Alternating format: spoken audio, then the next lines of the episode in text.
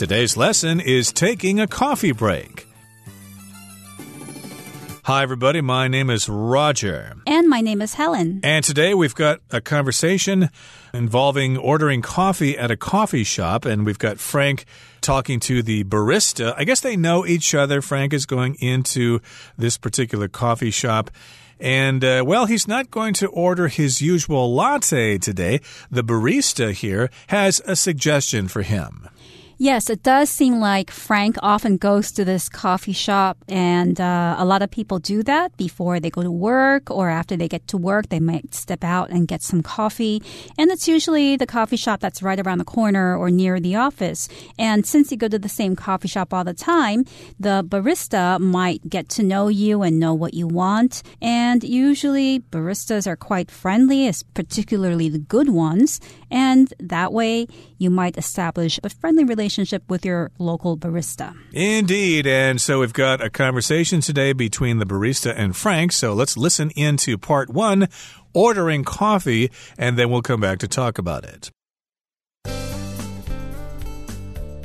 Taking a coffee break. Ordering coffee.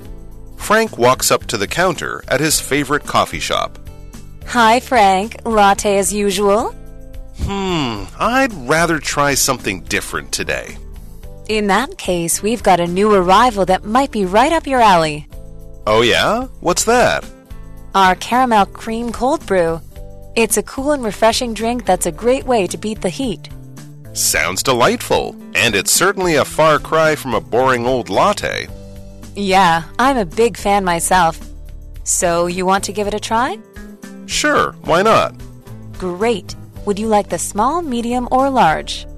Medium, please. Okay, for here or to go? To go, please.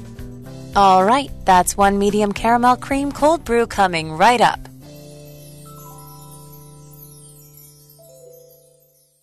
大家好，第一部分我们可以介绍形容词 refreshing，它指的是令人神清气爽的，或是清凉提神的，也可以是令人耳目一新的。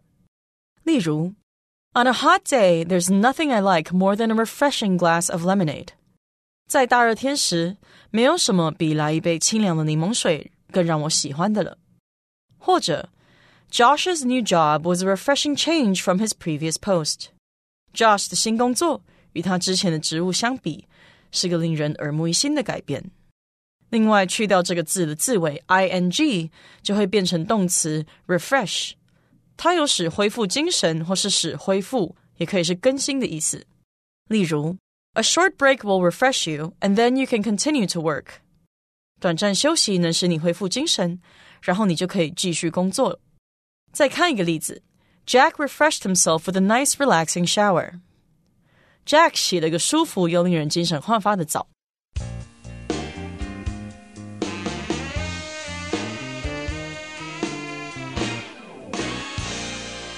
So in part one, we have Frank going to the coffee shop to order coffee. It's titled Ordering Coffee. And Frank walks up to the counter at his favorite coffee shop. And the barista says, Hi, Frank. Latte as usual? Now, here, barista is the word that refers to somebody whose job is to make coffee behind the counter. Exactly. And some people pronounce this word barista, but uh, barista is the pronunciation that at least I have in my dictionary. So I'm going to go with that. And so that's the person who serves the coffee in a coffee shop. And of course, she greets Frank. Hey, Frank, how you doing? Are you going to have the usual latte? And Frank says, hmm, I'd rather try something different today. This is a good idea because, as we say, variety is the spice of life. Sometimes you can't get stuck in a rut and do the same thing over and over every day. Frank is probably sick of having lattes every day. They're tasty, but he gets them every day. So he's kind of gotten uh, tired of them. So he wants to try something different. And I suppose he wants the barista to give some suggestions to him. Yes, and the barista says, in that case, we've got a new arrival that might be right up your alley. So the phrase new arrival refers to a product that's new, that is just being introduced to the market. And often you'll see the words new arrival in a sign that's pointing to a new product. For instance, at Starbucks, you might have a new arrival for the season, a new type of drink. And the barista is saying to Frank that they have a new arrival that might be right up his alley. Right. That's an interesting phrase. If something is suitable for someone or it's something that they would like, we could say, hey, it's right up your alley. The new album by the band is right up your alley. It's the kind of music that you like. You should go out and buy that album or download the songs or whatever. And it's a new arrival. And the barista is familiar with Frank and what he likes. So she thinks that this particular drink, this new arrival, will be suitable for him. It's right up his alley. And Frank says, Oh, yeah, what's that? What is this new arrival? Tell me more about it. And the barista says, Our caramel cream cold brew. That's the new arrival. It's titled the caramel cream cold brew. Now, this cold brew or this new type of drink is particular because it contains caramel cream. Caramel is a sweet, sticky substance that's made from sugar, butter, and milk. And it's often used to make pastries, sweets, and to put on top of ice cream and in coffee. Right. And we should mention that this is one of those particular words that have different ways to pronounce it, depending on the person, depending on where they're from, etc. I grew up saying caramel, but I know some people say caramel or caramel. How do you say it exactly, Helen? I would say caramel. That would be the natural way for me to say it. Caramel. It's one of those words that have multiple pronunciations and you can just choose the one you want. So this particular drink that the barista is introducing to Frank has caramel cream on it and it's a cold brew. So a brew is a drink usually referring to a type of tea or coffee that's made by boiling the coffee grounds or the tea leaves so that you get the liquid, the drink that is made from those substances, the leaves of tea or the coffee beans. Right. And brew here, of course, is a noun. It's referring to coffee. And that's from the verb form to brew, which means to make a particular kind of beverage. We use the word brew to talk about brewing tea or brewing coffee or brewing beer. Okay. You can't brew whiskey, though. I think we distill whiskey or we distill other types of hard liquor. But here, of course, we brew coffee. And again, the word brew can also be a noun. And this again is the caramel cream cold brew. And she says it's a cool and refreshing drink that's a great way to beat the heat. Something's refreshing, it makes you feel new and alive. Yes, it makes you feel less tired, less hot. Sometimes you might want to take a cold shower if you want to feel refreshed. So, a cold shower could be refreshing. And it's also a good way to beat the heat. To beat the heat means to make yourself feel cooler. If you're in the dead of summer in August and it's 35 degrees outside, you might want to beat the heat with a nicey cold drink. Right. And of course, it's May now, so it's getting hotter and hotter. So people need to figure out ways to beat the heat, to stay cool. Some people just stay indoors and turn on the AC. Other people will take a cold shower and maybe they'll have this cold brew here. And Frank says, hmm, sounds delightful, sounds tasty, sounds wonderful. And it's certainly a far cry from a boring old latte.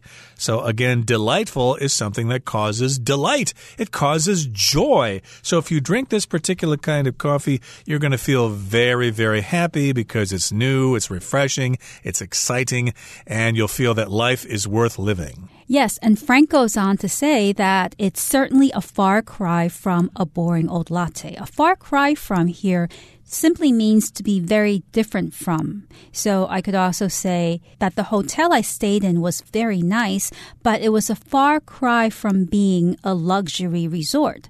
So even though this hotel was really nice, it was still very different from or not as good as luxury resort. Now, you don't need to use a far cry from to describe something that's less or not as good as something else. It just means that it's very different from something else. Right. I think it's usually used to talk about something that is inferior in quality to something else. I could say the author's new book is a far cry from her previous novel, which was actually great. The new one is just kind of terrible. It's not worth the paper it's printed on.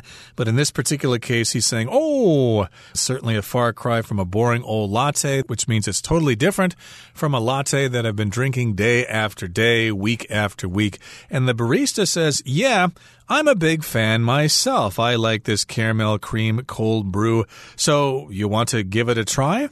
You can say that. You don't need to put the do in there. You want to give it a try? We sometimes shorten our sentences that way. Yeah, and Frank says, sure, why not? Frank is enthusiastic to try this new drink, and the barista says, great. Would you like the small, medium, or large? So the barista is offering Frank three choices of sizes. Exactly. And he chooses the medium. He says, medium, please. And then there's the next question. The barista asks, okay, for here or to go? Are you going to drink it here in the coffee shop or are you going to take it with you to work or home or whatever? He says, to go, please. Why die? And the barista says, all right, that's one medium caramel cream cold brew coming right up. So, of course, if the barista or the waiter or waitress in a restaurant is going to tell you that your food or your drink is going to be served very quickly, you can say this coming right up. I will bring it to you as fast as possible. Okay, that brings us to the end of part one. Let's go on to part two and talk about different types of coffee. Let's listen. Different types of coffee. Frank returns to his office and finds his colleague Beth brewing a cup of drip bag coffee. Hi, Frank. Back from a coffee run?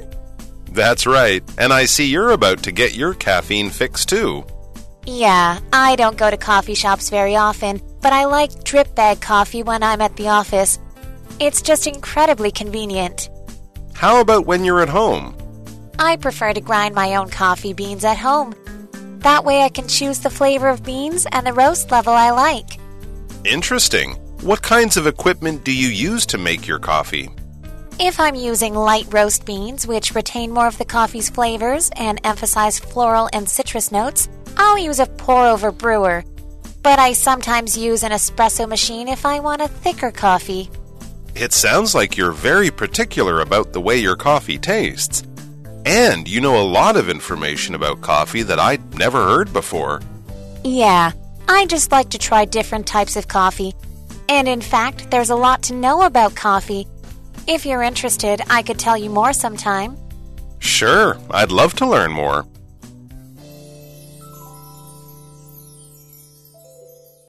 第二部分我们看到名词 colleague，它的意思是同事或是同僚。举例来说。 Ricky and his colleagues enjoyed an expensive dinner to celebrate their department's performance. Ricky 和同事们享用了一顿昂贵的晚餐，以庆祝他们部门的表现。又或者说，I really like my new job. My colleagues are friendly. 我真的很喜欢我的新工作，我的同事们很友善。接下来我们介绍动词 grind，它的意思是把点点点磨成粉，或是磨碎、碾碎。例如 Windmills grind grain and turn it into flour. 风车把麦粒磨碎成面粉。又或者说，Nathan prefers to grind his coffee beans by hand instead of using a machine. Nathan 喜欢手磨咖啡豆，而不是用机器。再举一个例子，The spices for tonight's curry have been ground into powder. 今晚咖喱所需要的香料都已经被磨成粉了。最后，我们看到单字 retain。 它是动词，指的是保留、保存或是保有。例如，Frank has retained his sense of humor despite living a hard life。即使生活过得很苦，Frank 还是保有他的幽默感。或是，The police retained the stolen goods in a warehouse。警方将赃物保存在一间仓库里。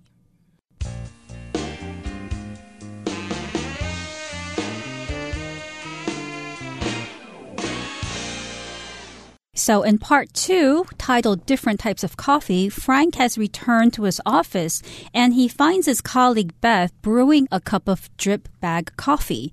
Now, Beth is Frank's colleague. That means Beth works with Frank. A colleague is somebody you work with.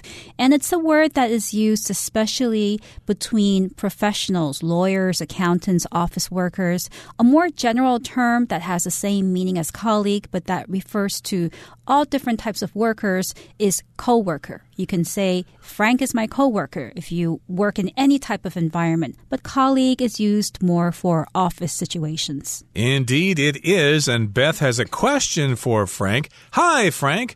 Back from a coffee run? Are you back from going out to pick up coffee for yourself or for other people? That's what a run here means when you go out to get something or when you go out to get some supplies. And Frank says, That's right. And I see you're about to get your caffeine fix too.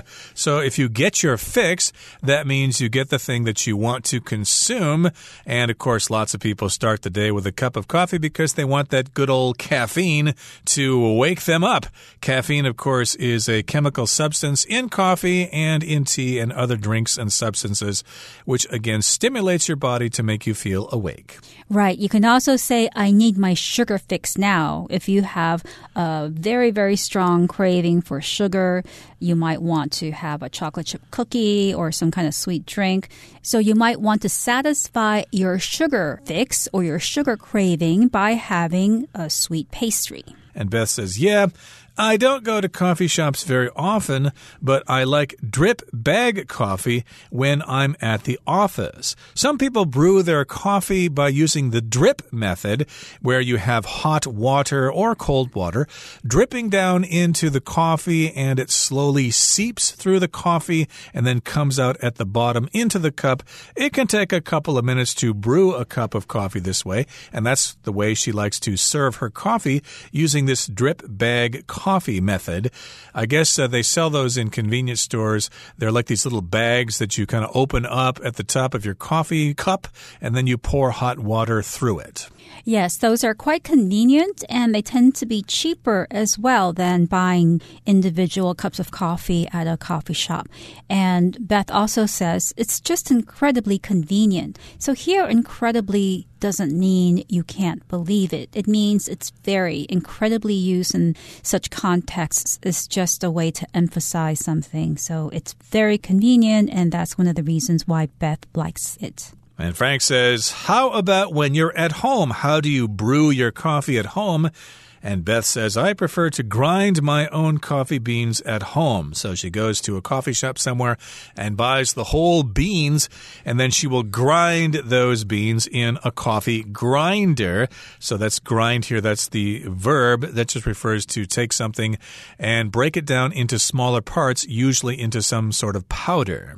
Yes, and Beth says that way I can choose the flavor of beans and the roast level I like. So Beth is very, very knowledgeable about coffee because she understands that different beans have different flavors and that beans can be roasted to become very dark or they can spend less time roasting. And I personally don't know that much about coffee roasting, but I do know that the amount of time that you roast beans and the different types of beans will produce a cup of coffee that is different from another cup in taste and in other subtle characteristics. Yep, there is a science to coffee, and Frank says, hmm, interesting.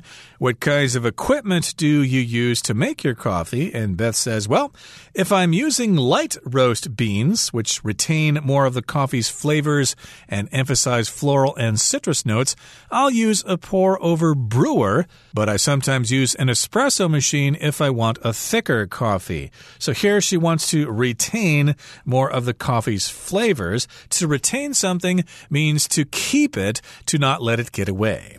Yes, I could say, for instance, that the company is trying to retain its employees by offering them improved benefit packages and higher salaries. Mm -hmm. So again, here Frank continues the conversation and says, Hmm, it sounds like you're very particular about the way your coffee tastes.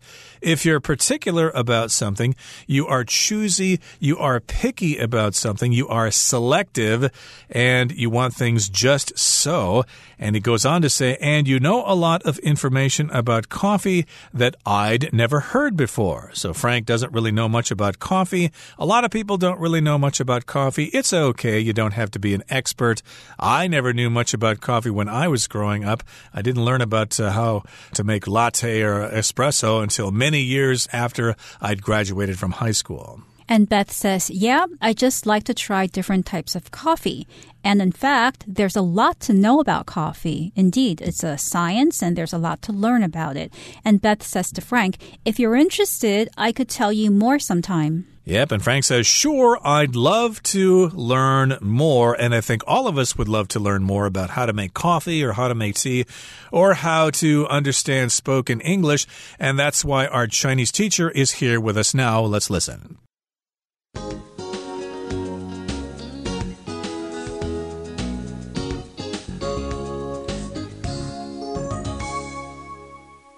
各位同学，大家好，我是 Hanny。我们来看今天的文法重点，在课文第一部分的对话里，Frank 来到他最喜欢的咖啡店，他告诉咖啡师他今天想要尝试不一样的。那么咖啡师就回答：“In that case, we've got a new arrival that might be right up your alley。”好，句子里面用到 new arrival 就是表达新品、新货上市。那至于 up somebody's alley 或者是 right up somebody's alley，可以表达和某人的喜好、口味。这个用语其实也可以表达正是某人最拿手的、很适合某人的那种意思。好，那文中他提到说，We've got a new arrival that might be right up your alley，意思就是说我们有一款新品，可能正符合你的喜好。好，那另外要介绍的就是 in that case 这个用语，它可以表达说在那种情况下，或是既然如此，假如是那样的话。那通常呢，它是会摆在句首，意思就跟 if that's the case 或是 that being the case 差不多。假设朋友说如果晚一点离开，我们就会碰到塞车，诶，这时候可以回答 in that case we'd better leave early。既然如此，那样的话，我们最好早点离开。好，那这边补充两个跟 case 有关的用法。第一个是用 in any case，这个字面意思是在任何情况下，那它是指说无论如何，不管怎样。举例来说，I'm not sure how long the meeting will take。But I'll call you tonight in any case。我不确定会议会开多久，但不管怎么样，我今天晚上会打电话给你的。那第二个用法是 in somebody's case，或者是 in something's case。你也可以用 in the case of 去接一个名词来表达以什么的例子或情况来说。那么 case 在这边就有情况、案例的意思。举例来说，Berries are good for your health。In the case of blueberries, they can help lower blood pressure，莓果对健康有益。以蓝莓为例，它可以帮助降低血压。好，那么咖啡师接着就向 Frank 推荐他们的焦糖奶油冷萃，那是一款清凉提神、很棒的消暑饮品。那这边用到 beat the heat，字面意思是击败暑气，也就是消暑的意思喽。用来只说在炎炎夏日中保持凉爽。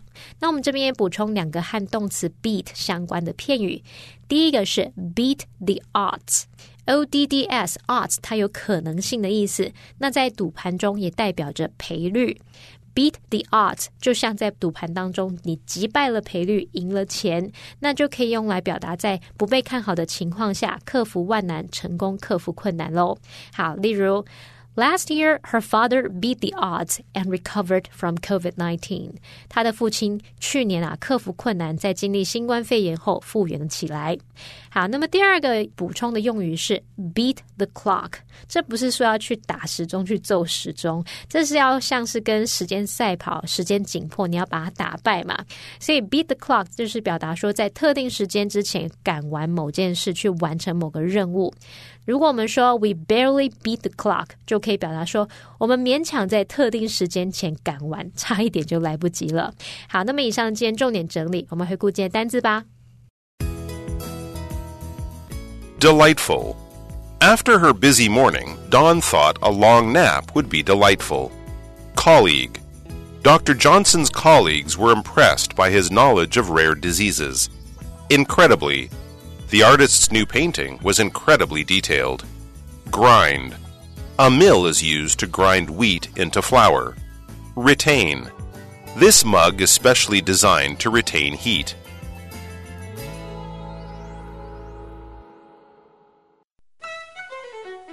Well, everyone, today's article has come to an end, and I sure hope you enjoy reading along with us. I am Helen. I am Roger. See, you next time.